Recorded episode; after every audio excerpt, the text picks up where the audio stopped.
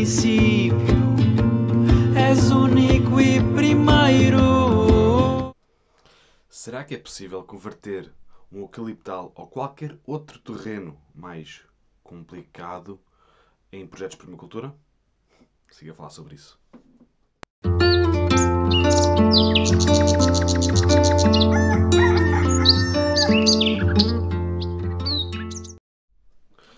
Bom dia, malta. Bom dia a mais um podcast Desperta-te. Espero que vocês estejam bem. Daqui fala o Pipo do Projeto Liberta-te e hoje vamos começar a nossa manhã em direto.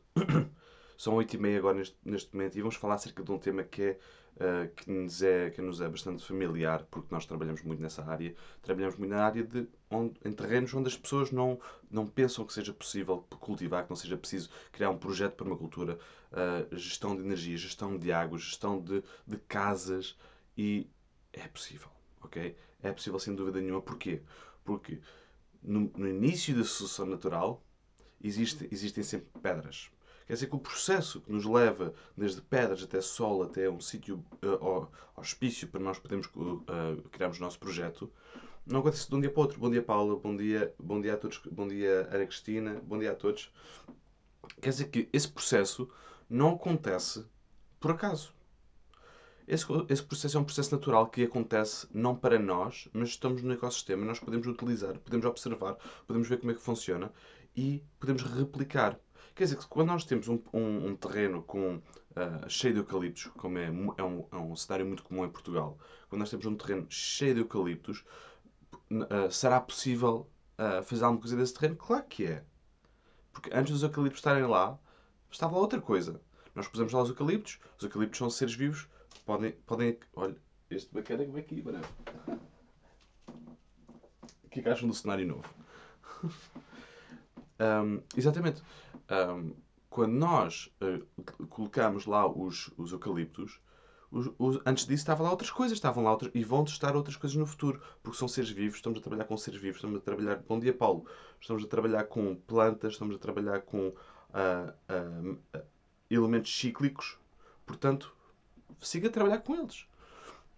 Houve uma vez que o, o mais comum nos eucaliptais é arrancar tudo, dizimar tudo, uh, levar tudo ali, criar uma tela branca, que é para nós então colocarmos lá as plantas que nós queremos, os, uh, desenhamos exatamente como nós queremos, as coisas como nós queremos. Se bem que muitas vezes esse não é o caminho mais fácil. Parece o caminho mais óbvio, mais simples, mas não é o caminho mais fácil. Porquê? A energia que, se, que é preciso para, para, se arrancar eucaliptos, para se manter os eucaliptos fora dali, epá, é muito grande, especialmente quando são eucaliptais grandes, ok? Quando são sítios grandes. Quando são sítios mais pequenos, um ou outro, não há problema. Olha, este bacana vai ter que ficar mais bem agarrado amanhã. Mas é isso, quando nós temos um sítio grande, é difícil. Nós precisamos de maquinaria, precisamos de, de poder, precisamos de, de, muita, de muita energia para o menor resultado. O que é, qual é o resultado que nós queremos? Nós queremos poder cultivar, criar nosso espaço com árvores e com plantas e com as casas que nós queremos e com a energia, com os sistemas energéticos que nós queremos. Criar um design sustentável para humanos.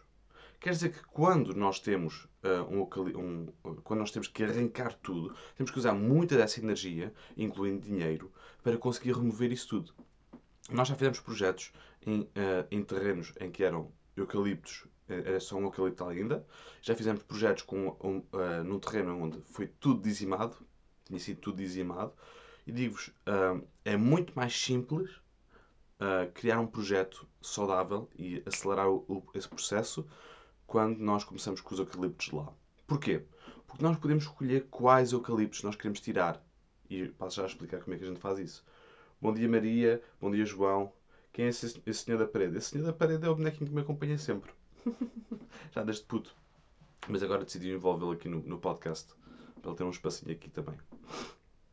Mas é. Imagine que tem um terreno cheio de eucaliptos, não é? Que é o, que é o caso. Uh, o, é o tema deste, deste podcast. Este, este senhor da parede vai breve sair, mas pronto.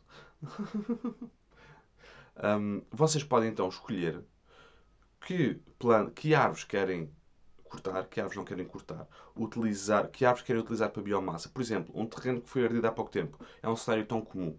Um, um eucaliptal uh, que sobreviveu a um incêndio. ou um eucaliptal que, que, que levou com um incêndio. Também pode ser. Podemos cortar as árvores e deixá-las em curva de nível.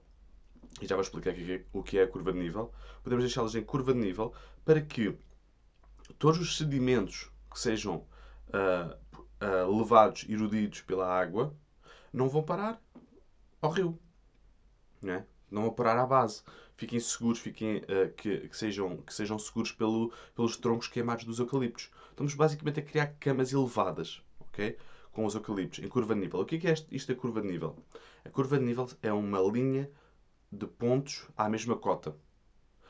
Portanto, se temos o desnível de A a B, de cima a baixo, nós, na, na perpendicular, nós temos uma linha que... Deixa-me só segurar aqui este bacana outra vez. Bem, tenho que segurar isto tudo. Ahm, ah, temos uma linha curva de nível, exatamente, que é uma linha toda perpendicular à mesma cota do, do, do, do terreno, em que nós, se nós colocarmos então essa- essas árvores cortadas ou essa matéria orgânica ah, seguindo essa curva de nível, toda essa matéria vai ficar agarrada ali e nós vamos poder fazer uma cama que vai absorver, vai, vai, vai, hum, vai utilizar a água que está no terreno, que é a água que vai de A a B, depois de um incêndio que vai muito rápido de A a B, nós podemos segurá-la num sítio onde nos seja vantajoso, onde hidrata a paisagem de uma, de uma maneira mais eficaz. ok? É por isso que utilizamos muitas curvas de nível. Também por causa dos swells. Os swells também são, são, são eh, construídos em curva de nível, é para aproveitar o máximo de água possível. Depois, claro que fazemos desníveis dentro, dentro dos swells. E é isso, temos que fluir como a, como a água, não é? A água vai ter que sempre ir parar ao mar. Só que por onde é que ela vai passar? Onde é que ela vai irrigar? Onde é que ela vai tocar? Não é? Vai sempre pelo caminho do menor esforço. Não, não é do mais, não é do mais fácil.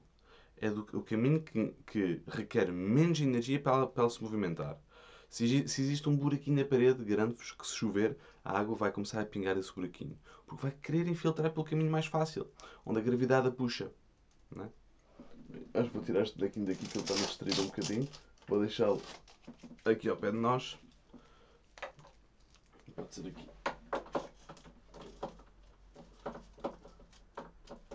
Vira para a parede porque ele se portou mal. Mas é isso, malta. A partir do momento em que nós começamos a, a fazer um projeto para, para, para um eucaliptal, ou seja, para um terreno cheio de, de pedra, ou cheio de, ou cheio de tojos, ou seja o que for que, seja que for a planta, ou cheio de silvas, seja o que for a planta que vocês tenham no vosso terreno, é possível fazer um projeto, é possível sempre, não, não, ainda não apanhei um projeto que seja impossível, até uma pedreira, ok? Eu conheço um senhor, Peter Zinn, que me ensinou muita coisa, em que ele ah, regenerou uma pedreira com robinhas a pseudo-acácias. Que é supostamente uma árvore ah, ah, infestante, não é? vamos dizer assim, que eu não acredito nisso, que existam árvores invasoras, Pronto, não é, minha- não é a minha cena. Ahm, e vou explicar porquê. Porque acho que é importante explicar porquê. Porque não acredito que existam plantas que estejam ali para te chatear, para te chatear a ti próprio. É pá, não, olha, eu vou, vou crescer aqui só para chatear ali o, o pipo. Não. As, as, as, as plantas invasoras têm um perfil de, inva- de invasoras porque estão a fazer uma coisa que é necessário fazer. E é necessário fazer rápido. Ok? Se aquelas plantas estão a crescer em grandes quantidades naqueles sítios, normalmente quer dizer que elas, que elas são precisas naquele sítio. Para fazer o quê? Podes não saber, mas elas são precisas naquele sítio. Ok? Portanto, a partir do momento em que nós falamos em rubínios pseudo- pseudo-acácias como invasor, é pá, não. Se tiveres um sistema de permacultura, tu podes, tu podes utilizar essas plantas como sacrificiais. Podes deixá-las crescer muito rápido, como são cresci- de crescimento rápido e são fixadoras de azoto, e podes ir cortando. Zoom, zoom, zoom. Podes ir cortando para cabos, para fazer cabos de madeira. ok? Dá a fazer N coisas. As albízias, a mesma coisa. Albízias, a mesma coisa. Mas essa pedreira foi, foi regenerada com, ahm, com rubínios pseudo-acácias. Porquê? Porque crescem muito rápido, são resilientes a qualquer tipo de cenário, ok? E criam biomassa muito rápido que é para criar solo. Porque o que, que, é que, que é que nós temos com uma pedreira? Temos uma equiparada uma fase de sucessão inicial. Quer dizer que nós temos, se nós tivermos um- uma pedra-mãe, não é? Como, como existem muitas montanhas que ainda têm pedra-mãe exposta. O que é que vocês veem na, na, na pedra-mãe? Veem musgos. Porquê? Porque os musgos espalham-se por esporos como os cogumelos. Quer dizer que os musgos vão começar a cobrir a pedra-mãe, vão começar a morrer, vão começar a decompor, vão começar a criar substrato. E depois, a partir do momento em que já tem algum substrato e passam os passaritos, passam os animais dispersores de sementes que vão comendo sementes aqui e ali, vão começando a crescer, a crescer algumas pequenas herbáceas que conseguem adaptar-se àquele, àquela quantidade de substrato. E assim vai começar a, vai começar a sucessão natural, que nos vai levar a árvores de porte grande, como carvalhos, sobreiros, por aí fora, ok? Mas isto tudo começa com pedra-mãe, como nós temos na pedreira. Quer dizer que nós temos de replicar uh, aquilo, não, temos que acelerar, claro, esse processo que nós entendemos, que nós já estudamos e que nós conseguimos uh, uh, entender estudar o que se está a passar nas, nas pedreiras, nas, na sucessão natural. Portanto, a partir do momento em que nós uh, olhamos para isso dessa maneira, para as pedreiras dessa maneira, até podemos criar bacias de água. Podemos criar pias de água, pontos de, de, de, de hidratação para os animais poderem beber água, por exemplo. Ok? O, o Pedro está a perguntar: as curvas de nível fazem-me lembrar as vinhas do Douro. Será um exemplo? Sim, algo, sim. Se bem que hoje em dia eu estive, no, no Douro há pouco tempo e vi lá umas coisas interessantes. Uh, sim, sem dúvida que faz, é isso mesmo, as curvas de nível é, é mesmo isso. Só que algumas, algumas, um, ah, algumas vinhas lá estão a dar mais prioridade para além, estão a começar a desviar um bocadinho dessa, dessa, dessa, dessa, linha. Se bem que foi, foram construídas muito naqueles calcos, e os chocalcos também normalmente vêm, vão, são, seguem a curva de nível, a malta costuma fazer isso intuitivamente. Um, não é algo novo, de maneira nenhuma, não quer, não quer que fiquem a pensar que é, um, que é, um, é a última Coca-Cola do deserto. Não, não. É mesmo. É, as pessoas fazem isso uh, instintivamente, quase, ok? Já. E, mas no Douro o que eles estão a fazer, estão a começar a abrir um bocadinho, a desviar um bocadinho dessa regra, porque, uh, para facilitar o movimento de máquinas.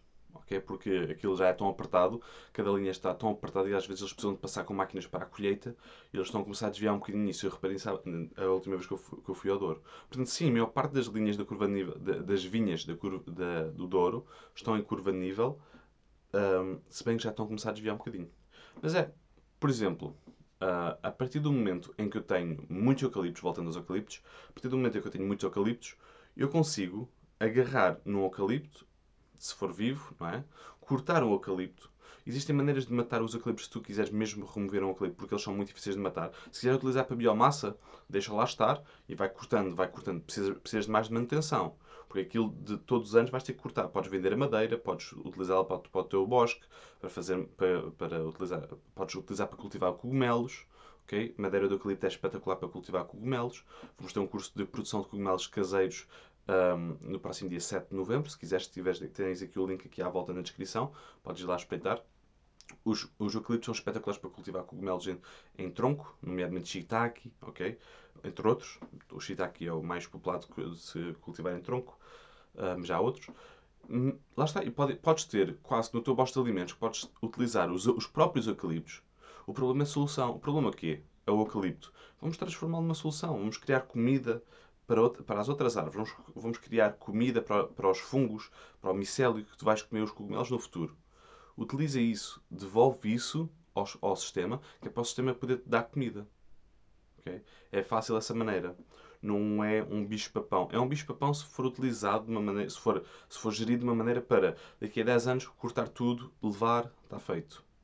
Isso vai degradar os solos, isso vai degradar uh, a paisagem que estás a, estás a, estás a trabalhar. Claro que sim. Claro que sim. Danifica. Qualquer monocultura danifica.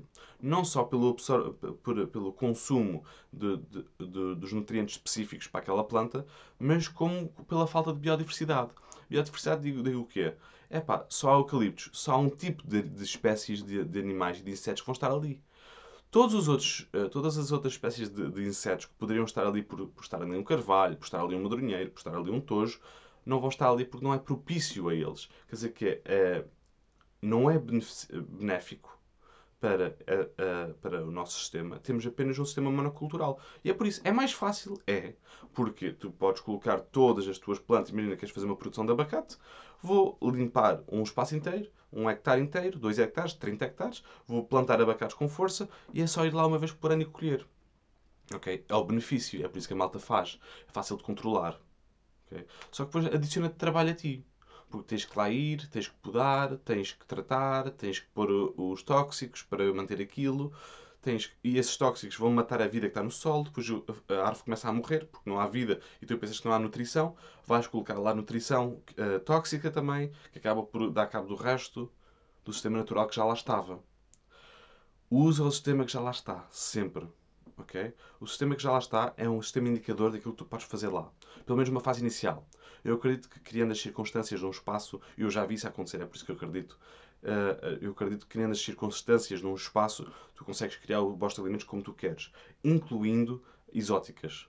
ok? E digo isto sem problema nenhum, porque eu adoro exóticas. São plantas espetaculares e pronto, claro que não são muitas delas não são adaptadas a este clima, não são de maneira nenhuma as primeiras plantas que eu vou colocar num bosque de alimentos aqui.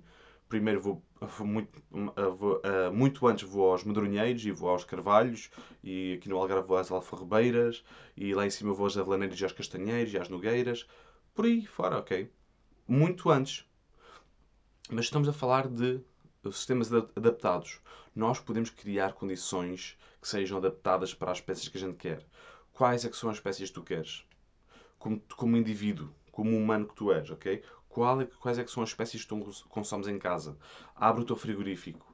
Observe o que é que lá tens e começa a plantar conforme aquilo que tu compras. Primeiro, antes de mais nada, uh, suprime essas necessidades básicas, ok? E depois então começa a inventar, ok? Malta, este foi o podcast de hoje. Espero que tenham gostado, espero que tenha sido útil para vocês, espero que tenha respondido a algumas perguntas que vocês tenham. Bom dia, Susana, Che- chegaste no final, no final. Um, beijinho, um beijinho a todos. Uh, espero que tenham gostado do podcast. Não não se esqueçam de espreitar a Escola Liberta-te, que está aqui acima. Uh, vão- podem ver os, podcasts, os outros episódios todos dos deste podcast no, também no link que está aí em cima. Podem ter acesso a uma caneca destas se quiserem também em cima, é como quiserem, está, fica à disposição de todos, uh, sem problema nenhum. Um grande beijinho, um grande abraço. Espero que tenham gostado deste, deste episódio. E não te esqueças que a liberdade é apenas a oportunidade de seres e fazeres algo melhor. Liberta-te. Thank you.